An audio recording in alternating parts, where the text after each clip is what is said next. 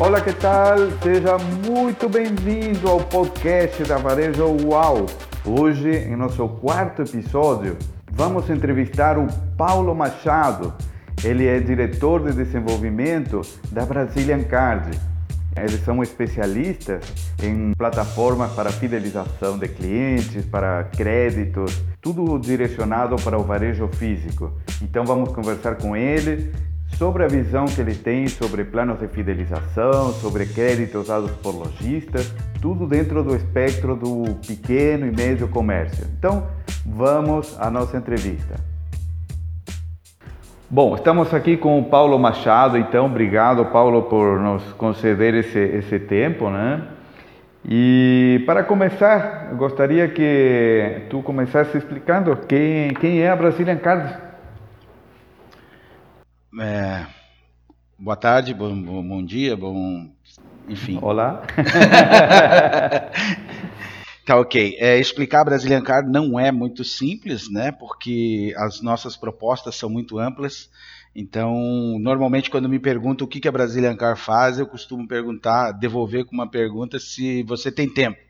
Porque, mas enfim, é, nós nos especializamos no controle de crédito próprio, é, que o mercado chama de private label, né? Um controle de crédito próprio é, usando cartões de PVC é, evoluímos para outras formas de registro de transações, que hoje envolvem os aplicativos de celular e tudo mais.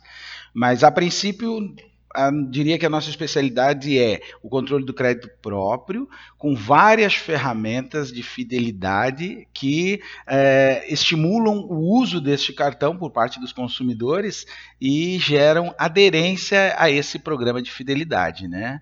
Então, é um, nós não somos uma financeira, nós não garantimos a compra, mas a gente fornece, em última análise, nós fornecemos a ferramenta que o lojista vai utilizar para controlar o seu crédito próprio, é, para controlar o seu programa de fidelidade, seja ele distribuindo pontos para resgate de prêmios, seja através da distribuição de cashback, que são valores que serão acumulados para serem gastos em próximas compras, administrando sorteios, administrando clube de benefícios que o próprio empresário pode construir hoje de uma forma muito simples, é, agregando inclusive faturamento. A gente, quando um cliente nosso cria um clube de benefícios para gerar interesse no seu plano de fidelidade, no seu programa de fidelidade, é, as, muitas vezes vem a possibilidade, inclusive, de cobrança, tamanho a qualidade desse, a relevância desse clube, né?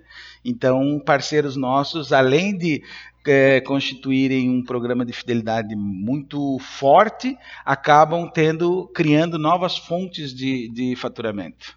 Basicamente é isso. Então, o clube de benefícios é, é, que nem aqueles é, supermercados que têm é, outras lojas, por exemplo, dentro da, do seu ambiente, pode formar um clube com benefícios sendo oferecidos por essas, essas lojas satélites. Seria uma um exemplo de aplicação assim fácil, né? É, eu costumo, a Brazilian Car também tem um viés, tá? Que a gente procura atingir o varejista, o pequeno e médio varejista.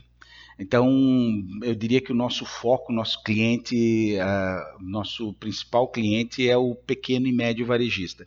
Esse pequeno e médio varejista, Uh, ou ele, quando a gente fala em, em, participar de um clube de benefícios, ou ele ingressa num clube de benefícios grande, já estruturado por alguma operadora de cartão ou por alguma empresa que trabalha exclusivamente nessa área, e ele acaba entrando no que a gente chama de mar aberto. Ele acaba sendo mais um ali dentro, ele não tem grandes relevâncias. Mas a gente percebeu que os pequenos empresários, na maioria das vezes, possuem na sua família é, profissionais liberais. A esposa é dentista, o filho é advogado, nós temos o sobrinho que tem uma sorveteria, nós temos uma, uma relação empresarial na própria família e depois num, num patamar mais superior dentro da sociedade em que ele vive. Então, é para essas pessoas que a gente criou a nossa ferramenta de clube de, de benefícios, clube de descontos. É, o lojista, o empresário, ele teria é, total autonomia de convidar esses, essas pessoas a participarem no clube de benefícios deles. Né? É mais ou menos isso. Legal.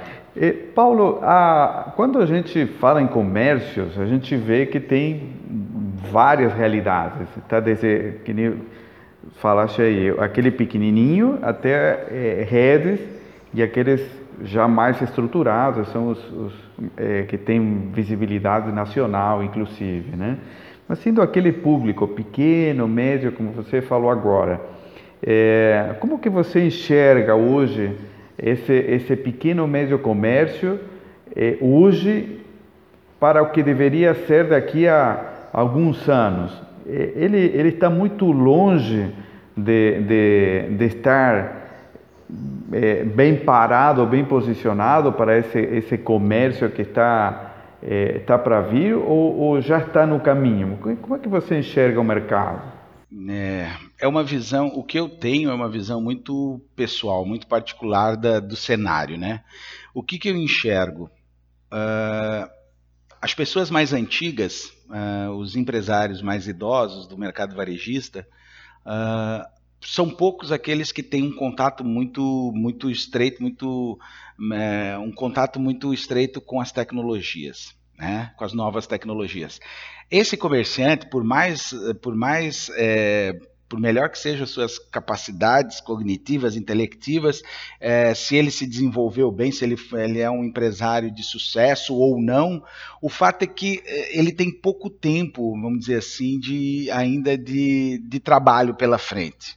Então é meio que relevante dizer aonde que vão chegar esses, esses administradores mais, mais idosos. Já o passo dos novos administradores, os administradores é, mais jovens, estes sim têm, possuem é, um contato muito grande, uma afinidade muito grande com a tecnologia, tá certo? Porém, o que nós estamos presenciando hoje é uma chuva de, de, de alternativas que a tecnologia oferece. Então, por um lado, nós temos um, um, um empresário idoso que está encerrando a sua carreira e que é pouco relevante para a gente discutir aonde que ele vai chegar, a empresa dele. Pelo outro lado, a gente tem os sucessores dele e os empresários mais jovens que têm um contato muito estreito com a tecnologia. E nesse caso, por mais estreita que seja a relação com a tecnologia, eles estão perdidos porque a chuva de alternativas é muito grande. Para você ter uma ideia, formas de captura de transação, formas de captura de pagamento de compra, hoje nós temos uma infinidade. Cartões de tarja magnética, cartões com chip EMV, cartões de, de contactless, nós temos aplicativos, nós temos QR Code, nós temos, enfim, uma infinidade de coisa para fazer a mesma coisa, dizer se o consumidor tem dinheiro suficiente para pagar aquele produto que ele está se comprometendo. Então, isso pode jogar contra. Eu não sei quanto tempo, que, qual é o destino disso. Uh, o fato é que é uma visão muito pessoal minha e eu, sinceramente, não consigo ainda enxergar o outro lado do túnel. Eu acho que são muitas as tecnologias, ainda estamos em fases experimentais de muitas delas. E vamos ver para onde é. Mas, assim, se a gente comparar com um comércio de 10 anos atrás, a gente está a um ano-luz de distância. Né? A distância está muito longa, assim, em dois, três anos a gente evolui de uma forma absurda, absurda. E principalmente até porque o, o consumidor ele está é muito digitalizado. Ele, ele, ele é uma pessoa que convive com o smartphone na mão, é, busca informações, busca alternativas e espera é, é, con, con, é, continuar interagindo com essas tecnologias dentro do comércio, né? E, e, nesse ponto, né, com essa essa diversidade toda coexistindo, é, qual, como que você imagina um, vamos dizer assim, esse, esse dono mais novo que está antenado, que quer ir para frente, quer implementar tecnologias, qual seria o caminho que você é, enxerga assim, porque poderia simplificar as coisas? Uhum, uhum. Olha, eu, eu diria que uh, a relação do, do, do, do, do, do varejista com o consumidor, ela sempre vai ser uma relação muito estreita. Então, assim, por mais que a tecnologia venha nos trazer benefícios, uh, eu acho que humanizar os processos é fundamental, a humanização dos processos. Uh, o varejista que ele se distanciar é, do seu consumidor tratar o consumidor como um número, ele vai acabar perdendo nessa, nessa evolução, porque somos humanos e, independente das relações que tenhamos, é, a proximidade ela é, ela é fundamental. Então, quando você implanta, por que, que nós decidimos trabalhar com um sistema de fidelidade e controle de crédito próprio? Porque isso aproxima as pessoas, aproxima o varejista do consumidor. É, o varejista passa a olhar o cliente dele não mais como uh, um número, um, um, simples cliente. Ele passa a conhecer uh, profundamente uh, qual é o celular, porque o tempo inteiro ele está mandando, mesmo que de um, através de um processo automatizado, o sistema que ele possui está mandando o tempo inteiro um feliz aniversário, um feliz Páscoa, um feliz Natal. ele sabe que aquele cliente mora em tal rua porque ele sentou ali para cadastrar aquele cliente, ou ele acompanhou o processo de autocadastramento pelo cliente. Então, o, o, que eu vejo é que se não houver uma humanização dos processos, o, o, o empresário que não atentar para essa humanização dos processos, ele vai sofrer.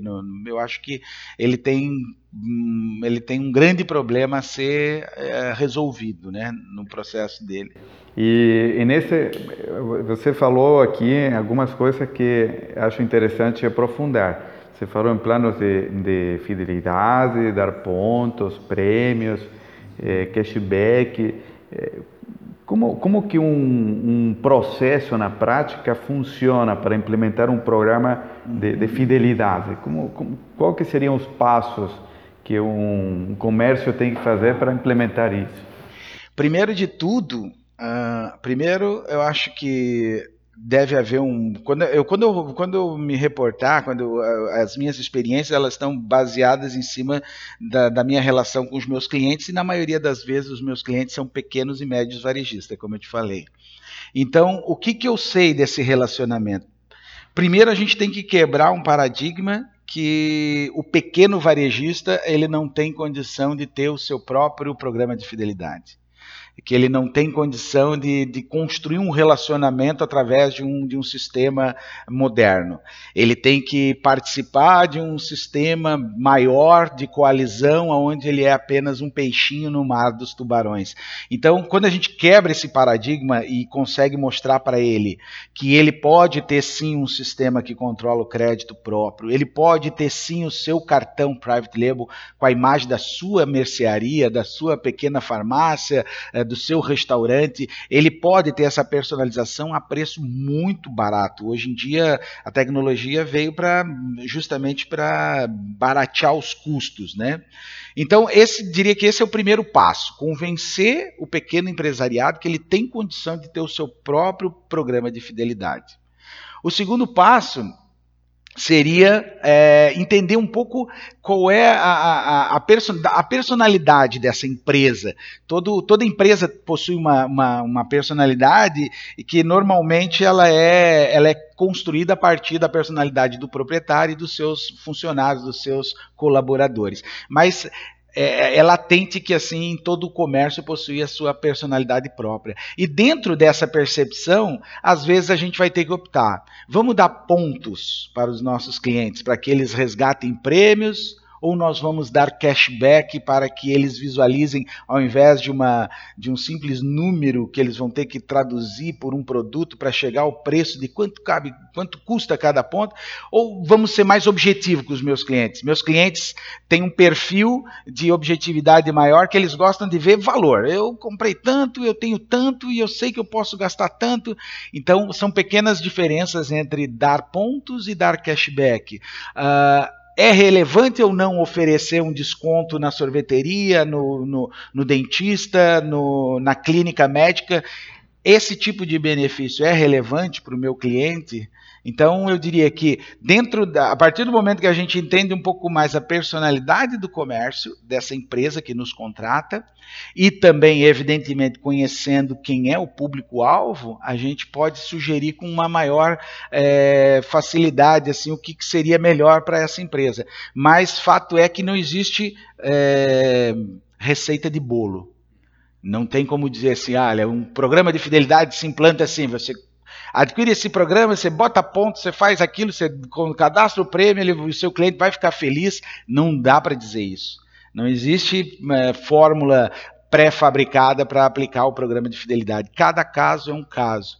É, para que a gente não caia muito no, no, no, na, na, fabricação artesanal de, de autoanálise de cada cliente nosso, a gente, evidentemente, que a experiência traz uma percepção assim, que a gente bate o olho na, na empresa, a gente conversa um pouco com os administradores, a gente mais ou menos já sabe para que lado uh, aplicar. E por isso que construímos uma ferramenta com tantos recursos. Porque eu quero agradar seu João, Dona Maria, seu Pedro, não tenho a pretensão de agradar a todos, mas a maioria que eu puder eu vou tentar agradar. Digamos que não é uma receita de bolo, mas é um menu de opções, né? já mais ou menos estabelecida. Né? Exatamente. É, outro ponto que é, você colocou aqui, Paulo, é a questão de crédito. Né? Uhum. É, é existe assim nessa, nessa proposta a ideia de, bom, em vez de, de, trabalhar apenas com cartão de crédito, eu, comércio, dar crédito para o meu cliente. Aí, normalmente vem nesse, nessa possibilidade o, o, o medo né, do, do, do comerciante de, da inadimplência, né? De ele ter que bancar possíveis inadimplências até o, o capital para formar uma carteira de crédito. Como, como que na prática um, um comerciante pode, pode funcionar reduzindo esse, esse tipo de riscos? É, é uma pergunta um tanto quanto delicada. Vamos lá. É... Primeiro, o controle de crédito próprio, eu diria assim, ó, se você nunca teve a caderneta, se você nunca aventurou, a caderneta é modo de falar, mas uh, existe uma modalidade muito comum no mercado varejista hoje, combustíveis, enfim, no, a, a, a a mercearia do bairro, enfim, eles têm algumas formas lá de controle em que a pessoa uh, ou assina a famosa caderneta ou emite um cupom fiscal e a pessoa assina, no final do mês soma-se aqueles cupons fiscais e cobra-se então o cliente. Mais então, informal. Assim, é, né? mais informal. Eu diria assim, se você nunca experimentou essa forma de relacionamento com o seu cliente, uh, eu diria para ter um, um cuidado redobrado em começar já utilizando uma ferramenta moderna. Porque quando você já teve essa experiência, por mais informal que ela seja, você consegue profissionalizar ela, você consegue trazer mais qualidade quando você coloca numa plataforma como a nossa. Então, assim, o que, que a gente entende? É, que se você já teve uma experiência atribuindo crédito, você vai entender que você vai elevar a qualidade do seu controle. É, é, hoje é muito comum, assim, no final do mês, é, o, o, consumidor é, questionar determinadas compras. Não, essa compra não fui eu que fiz, essa compra, essa assinatura desse cupom eu não reconheço, não foi meu funcionário, não foi nenhum funcionário meu que assinou essa nota. Então, quando você registra essas compras através de meios eletrônicos, seja de aplicativos, cartões, maquinetas, em que inclusive associa-se ali a digitação de uma senha, você nunca mais vai se preocupar, vai ter preocupação com a negativa de um cliente dizer não, essa compra não é minha. Então, risco evidentemente que existe sempre. Você vai autorizar um crédito para um cliente seu, tá certo? Quanto maior forem as suas exigências, menor vai ser o risco da inadimplência. Em compensação, se você aumentar muito tua, a tua, teu nível de exigência, você vai ter pouquíssimos clientes consumindo no crédito contigo. É, então é tudo uma razão matemática e exige definitivamente arrojo. Ela exige esse tipo de, de, de, uh, de postura por parte do, do, do varejista, exige que ele tenha coragem né? E aliado à coragem, evidentemente, métodos de controle que sejam eficazes.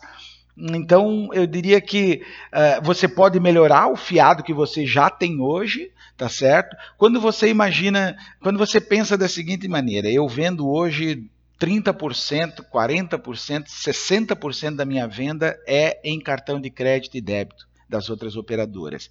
Se eu conseguir fazer com que os meus clientes, se eu conseguir roubar 5% dessa, dessa venda no cartão de crédito para um cartão meu, da minha empresa, só o que eu deixo de pagar de taxa já paga toda a minha infraestrutura e ainda dá dinheiro. A infraestrutura que eu me refiro é a infraestrutura do programa de fidelidade. Então, se eu conseguir 5 a 10% do que eu já vendo no cartão, se eu transferir esse 5 a 10% para uma venda no meu cartão, o que eu deixo de pagar para as operadoras já paga todo o meu investimento com o sistema e, e cartões e tudo mais.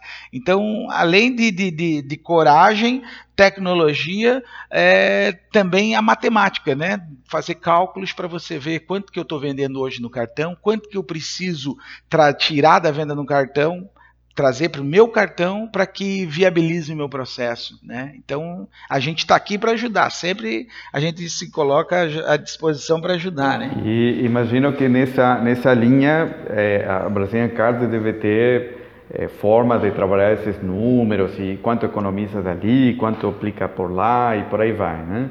Temos, temos. É, são, são fórmulas é, básicas, né? Não dá para se especializar muito, como eu te falei, cada mercado tem, é, tem taxas diferentes, tem um fluxo diferente de venda, mas em via de regra geral, dá para ter uma ideia sim. A gente consegue dizer, olha, se você, inclusive de repassar os custos tá? repassar os custos do, do, do teu investimento nessa, nessa plataforma, você pode passar, inclusive, para o próprio consumidor. Existem formas em que o consumidor é, vai receber algum tipo de benefício de você, e para isso ele está disposto a, a, a fazer um pequeno esforço, e esse pequeno esforço cobre todo o teu investimento. Então, nós temos essas ferramentas sim. E, e Paulo, hoje eh, a gente observa que é, existem alternativas de, de, formas de pagamentos, metodologia. Você falou em, em cartões com tarja magnética. Né? A, a, tarja magnética, essa é, já é velha, mas ainda é, tem. Enfim. mas tem também é, as alternativas de pagamentos com celular, né? com, com aplicativos e tal. Sim. Né? Você acha que é, isso está chegando ao Brasil na prática? Porque no comércio se vê pouco ainda, né? Qual a tua visão nessa, nessa questão? Bom, a, a tecnologia do QR Code ela foi, ela foi, vamos dizer assim, ela foi deram pouca importância para ela no Brasil, né? Desde que ela surgiu até hoje, no 2018 que ela começa a aparecer com uma certa relevância, agora em 2019 ela passa por um boom, mas percebeu-se aquilo que já, nós já sabíamos, quem trabalha com tecnologia já percebia que nos Estados Unidos, no Japão, na Europa, esse tipo de pagamento já era mais comum, isso em algum momento viria para cá. Uh, nós temos um mercado muito sensível a fraudes, então isso foi uma das coisas que eh, retardou a chegada do QR Code. O fato é que ultimamente as tecnologias têm, têm evoluído e têm nos ajudado a, a se preservar de, desse tipo de fraude no que diz respeito ao QR Code. O que acontece é o seguinte: com a lei de 2013 dos arranjos de pagamento, onde o governo federal tenta descentralizar, é, é, desintermediar os bancos, as grandes instituições financeiras, é, várias fintechs começaram a construir os seus próprios arranjos digitais e, consequentemente, os seus digital banks, né? Que hoje são, nós não podemos falar no, na, na nossa a, a, nossa lei não permite que chamemos de bancos, então são digital banks, mas nada mais são do que uma uma caricatura de uma instituição financeira, de um banco, é, pre, preservado as proporções, as devidas proporções. E cada uma dessas fintechs, cada um dos arranjos de pagamento possuem cash-in e cash-out, formas de venda e forma de saída do dinheiro e forma de entrada no dinheiro. E todas elas invariavelmente desenvolveram cash-in e cash-out através de QR codes. Então hoje é muito comum você ver, por exemplo, determinado estabelecimento, uma padaria mais chique, oferecer o pagamento via QR Code do mercado, mercado do mercado Pag, mercado pago ou do PagSeguro. Aí você vê outro estabelecimento oferecendo QR Code de uma instituição financeira X, é, instituição financeira Y, porque cada uma possui a sua própria. A Brazilian Card também possui a sua própria, seu próprio QR Code para controlar cash in e cash out, venda e recebimento. Uh, o que vai acontecer em 2020 é, já existe essa no Banco Central, entre outras normatizações, inclusive a normatização do pagamento com QR Code. Então nós estamos caminhando para um QR Code único. E esse QR Code sim vai identificar se é da PagSeguro, se é do Mercado Pago, se é da Zup, se é da, da, da iFood. A iFood hoje é muito forte, né? Ela comprou a plataforma Zup e ela tem o QR Code próprio dela. Então a tendência é que todos esses QR Codes convirjam para um único, tá certo? E dentro dele a gente tem tecnologia suficiente dentro de um QR Code para identificar quem é adquirente, quem é o, a operadora, quem é o banco, quem é o cliente, qual é o estabelecimento credenciado, enfim, tudo isso é, tem condições de ser identificado dentro do QR Code. Então é para é isso que o, é nesse sentido que caminham as transações do QR Code, para uma unificação de QR Code no Brasil. Gente vê, tem é, QR Code que identifica o, o comércio, uhum. e tem QR Code que na outra linha o comércio é quem identifica o cliente, né? Sim. Então, explica um pouco mais como é que tá. é, por, que, uma, por que, que um e o outro? Né? É, é porque normalmente assim tudo vai depender da, da, da, da, estrutura, da lógica empregada na construção daquele, daquele aplicativo, desse programa em específico. Uh, o, o, interessante é que quando eu gero um QR Code, na maioria das vezes, um lojista vai gerar um QR Code informando qual é a empresa dele, qual é o valor daquela compra, e ele não necessariamente precisa uma identificação do, do, do portador, do consumidor, naquele, na, na geração do QR Code. Então ele gera um QR Code que é relativo a uma venda aquele aplicativo que ler esse, esse QR Code é que vai ser interpretado pelo, pelo sistema como o pagador. Então, aí você diz, ah, mas ele não digita senha e tal. Digita. A senha ele digita quando, por exemplo, vai abrir o aplicativo no celular. Então, se ele tem a senha para abrir o seu aplicativo, na hora em que ele lê o QR Code, ele não precisa mais apresentar a senha, porque ele já o fez na abertura do, do aplicativo. Então, é, normalmente, na maioria das vezes, quem vende oferece a imagem do QR Code. Inclusive, se for, ela pode ser é, transmitida por WhatsApp, por e-mail, ela pode ser fixada na parede, se for, por exemplo, é, o acesso, uma tarifa de barco, uma tarifa de, de um transporte coletivo. É, existe um QR Code dizendo eu sou a empresa tal e cobro tantos reais por esse serviço. Quem ler esse QR Code vai se identificar. Eu sou o João da Silva e estou pagando. Pode tirar da minha conta. Né? E essa conta, a qual conta que esse QR Code se refere? Aí sim, cada empresa, cada aplicativo que tem o seu próprio arranjo de pagamentos, então vai estar tá definindo de qual conta que sai esse dinheiro, né? Então, mais ou menos é isso. O QR Code há os que geram para vender e os que leem para pagar. Perfeito. Tá, tá ótimo. E, e Paulo, essa é uma, uma, uma, reclamação assim muito comum do, do comerciante, justamente falou aí na, durante a nossa conversa aqui, é, são os custos financeiros das transações, né? Aí é, é, taxa do banco, é taxa do cartão de crédito, é, e, e essas soluções, eu, eu ouço, estou é, falando insistentemente, vêm para reduzir esses custos. Uhum. em que pontos na prática, é, o comerciante né, vê os seus custos quando contrata esse tipo de soluções. Tá. É, hoje a gente tem uma, uma, guerra no Brasil acontecendo entre uh, adquirentes, subadquirentes, né? É, numa conversa anterior a gente estava conversando, inclusive, é, sobre seria isso. interessante. Exato, exato. O que, que é um, o que, que é o outro. Né? Exato. Né? Quando a gente, quando nós vamos num, num, comércio e vemos uma maquineta lá da GetNet, uma maquineta da Cielo, uma maquineta da, da Rede ou da Vero, são grandes adquirentes Né? A Cielo, por exemplo, tem um vínculo muito forte com a, com, a, com a bandeira Visa. A rede tem um vínculo, uma proximidade muito forte com a, com a bandeira Mastercard. Mas o fato é que o cartão, a bandeira é Visa e Master. E as adquirentes são Cielo, é, Rede, Vero, Adic, GetNet. Então, a subadquirente é aquela empresa que presta um serviço para as operadoras de cartão de crédito, capturando as transações. Então, essas adquirentes elas encontraram um mercado tão rico no Brasil que conseguiram criar o fenômeno da subadquirência. São empresas menores que vão fazer serviço, vão fazer captura de transação com suas marcas, mas debaixo, do, do, debaixo da sua marca própria está lá as adquirentes, né? Cielo, Vero e todas as outras que eu já citei.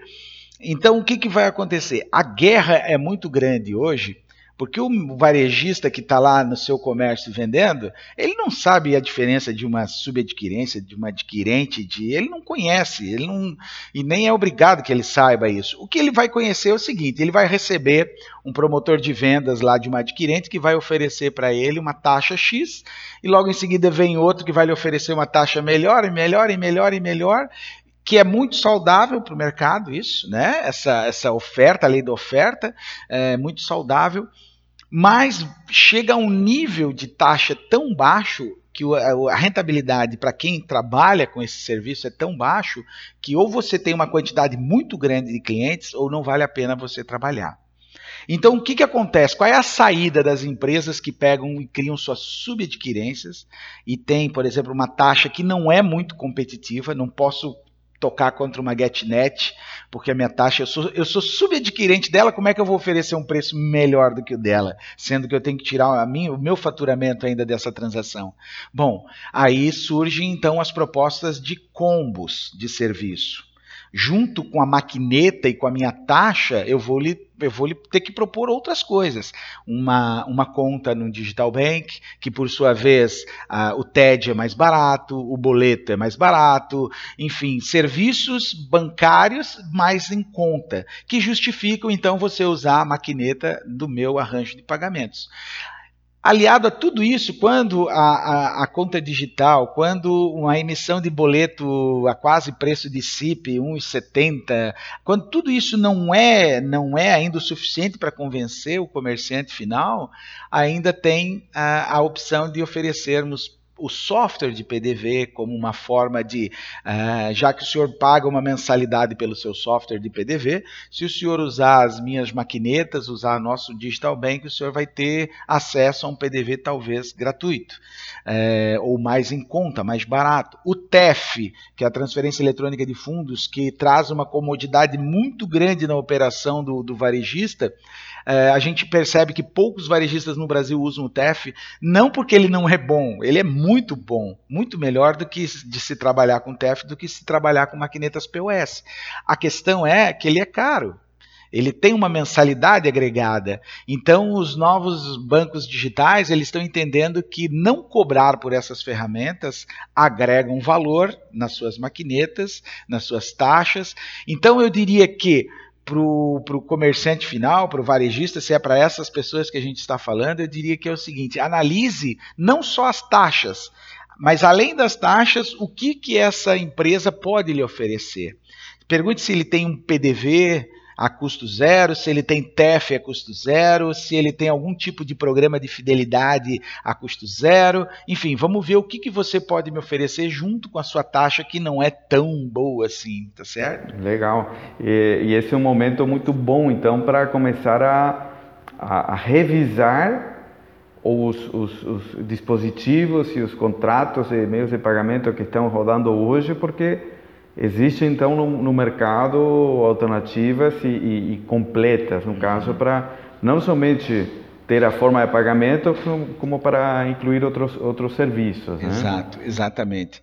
Uh, dentro dos arranjos de pagamento, dentro do, dos digitais bank, né, vamos dizer assim, quando um, um varejista é, adere a esse tipo, essa formatação de, ele adere a, a vender, a aceitar os cartões como forma de pagamento e tendo essa uma conta no digital bank como domicílio bancário das vendas dele no cartão, ele começa a ter vantagens. Uma das vantagens mais fantásticas nesse meio é o que a gente chama de transação on-us. O que, que vem a ser uma transação on-us? Imagine que você é, um, é um, um, do inglês, né, dentro de nós. Então vamos explicar isso daí. Imagine que você é um varejista, um lojista, e, e que você tem um domicílio bancário num digital bank, numa conta digital. Você já tem uma maquineta que você passa o cartão do seu cliente e o dinheiro cai nessa conta digital. E a partir dessa conta digital você faz TED, você paga contas, você faz o que uma conta no, bancária normal tá certo?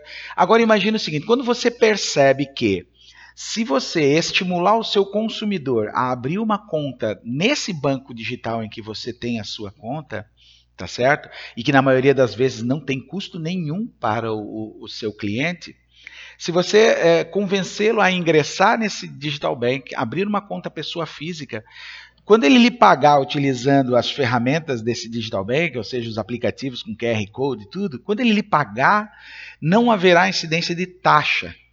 As operadoras, nenhuma operadora vai ganhar absolutamente nada porque essa transação ela é chamada de on us, dentro de nós. É simplesmente uma transferência da conta do consumidor para a conta do, do varejista, mesmo que seja por através de cartões ou principalmente por aparelhos é, celulares, né, na tecnologia QR Code que a gente acabou de falar. Então, quando você consegue fazer uma venda dessa sem incidência de taxa, você tem total liberdade, por exemplo, de devolver para o seu seu consumidor em forma de cashback uma taxa que seria de uma operadora. Então, você está ganhando sem precisar investir nisso, né? Então, eh, trocando em miúdos, esse, esse movimento nasce de um distribuidor uhum. que fornece produtos para o mercado. Esses produtos vão para o varejo e já geram uma movimentação financeira nesse meio. Sim. Né? Essa movimentação financeira já começaria a estar eh, sendo processada numa num digital bank, numa conta bancária, né, entre aspas, Sim. digital.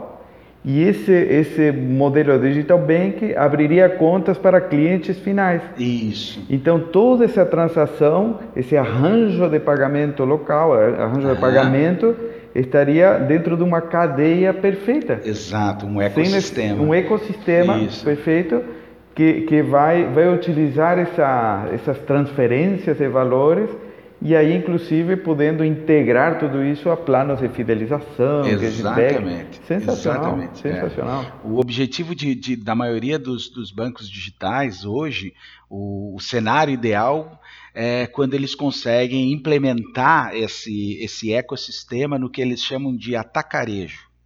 Quando uma, um distribuidor forte, vamos imaginar um exemplo de um forte atacadista aqui na nossa região, são hipermercados que vendem no, no, tanto no varejo quanto no atacado. Quando esse, é, é, essa empresa se torna cliente desse digital bank, ou ela monta o seu próprio digital bank, ela entende que Veja que bacana que fica esse, essa, esse, essa cadeia. As pessoas que compram produtos com, esse, com essa distribuidora uh, também possuem contas no Digital Bank.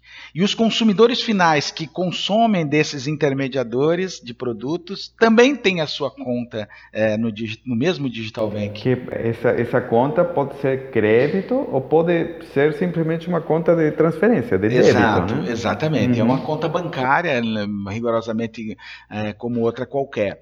Então, quando, o, quando você recebe dinheiro é, da, de, na venda dos teus produtos para o consumidor final e você consegue usar esse saldo é, acumulado na sua conta para fazer a compra da sua matéria-prima né, lá no distribuidor, sem incidência de taxa, todo mundo ganha. Não há taxa do distribuidor para o varejista e nem do varejista para o consumidor final, porque está tudo dentro de um mesmo ecossistema. As operadoras, as famigeradas operadoras, não têm acesso a essas transações. Essas transações se dão com total segurança dentro de um ecossistema próprio. Legal. Esse é o sonho, né, o objetivo. E tem, tem um outro movimento que é, é chamaste aí de coalizão, né? Isso. Que isso, isso é a união dos pequenos, né? A união do, de comércios não integrados, que não é uma rede, são comércios inclusive de atividades diferentes, Exato. que se juntam ali para criar um programa comum para os clientes que circulam entre, entre esses, esses modelos. Então, conta um pouquinho sobre isso. É, o programa de coalizão, é, ele justamente ele existe para que o pequeno tenha uma, uma condição de participar de algo é, maior do que aquilo que ele poderia construir para si mesmo, né? Ao mesmo tempo que é, é, participar de, uma, de um grande programa de fidelidade talvez não seja a, uma opção interessante, porque como eu, como eu falei antes, participar de um grande programa de fidelidade a nível nacional te coloca no mar aberto. Você acaba se tornando um peixinho nesse, nesse mar aberto de tubarões. Agora, quando você consegue construir um programa de fidelidade de coalizão, ou seja, de empresas que não possuem é, ligação nenhuma, seja por força contratual ou seja por administração financeira, são empresas completamente é, desconhecidas entre si, vamos dizer assim, né? É, do ponto de vista administrativo, quando você se cons consegue se reunir com essas empresas, mas ficar restrito ao teu, à tua microrregião, ao teu, ao teu núcleo societário ali de um município, de um bairro, de um estado no máximo, eu diria que ela tem uma relevância maior esse programa de fidelidade, porque ele está mais focado nas necessidades, nos anseios do, do consumidor e do varejista daquele lugar. Então, uh, é algo, participar de um, de um programa de fidelidade de coalizão é sem dúvida mais interessante do que fazer o seu próprio, é, porque ele tem uma, vai ter uma força maior mas é, e também te protege, te protege em relação aos grandes programas de fidelidade de nível nacional, aonde você entra e se, se transforma em apenas num número, é mais um.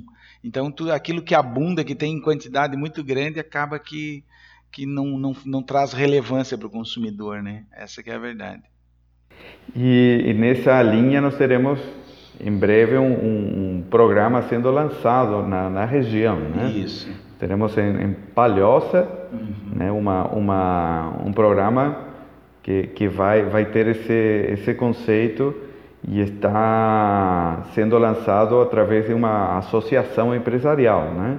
Então, a Associação Empresarial de Palhoça, que, a CIP, né, que está Sim. organizando, está, está centralizando a, a, a reunião de comerciantes e, e através de tudo isso levando um baita benefício para, para o consumidor da cidade. Né? Então, esse, esse é um, programa que concretamente é. está sendo lançado. I, né? Imagina o seguinte: quando você consegue implantar um programa de fidelidade local é, de um município ou de um bairro que seja, Uh, imagina que você está fortalecendo o comércio desse, desse município. Muitas pessoas que, que vivem nesse município, trabalham no, no, no município vizinho, deixam de fazer as compras no, no, no município em que moram para fazer no município onde elas trabalham. É o caso aqui que nós temos da Grande Florianópolis. Muitas pessoas moram na Palhoça, trabalham em Florianópolis e consomem em Florianópolis. Já quando vêm, retornam para suas casas, já trazem o produto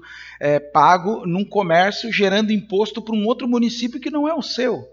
Então, quando a gente faz de um, uma, uma, ação dessa, a gente está fortalecendo a arrecadação de, de, de, impostos no nosso município, estamos fortalecendo as frentes de trabalho, é uma ação social, vai, vai fortalecer o comércio varejista, vamos criar novas frentes de trabalho dentro do nosso município, é, enfim, todos ganham né? Então, assim, quando, quando é, o programa é muito abrangente, a, a, a, lucrabilidade ela se dilui.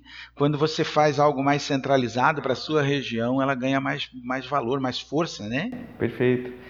Paulo, o papo dá para, para muito, né? Teremos outras oportunidades, outras entrevistas.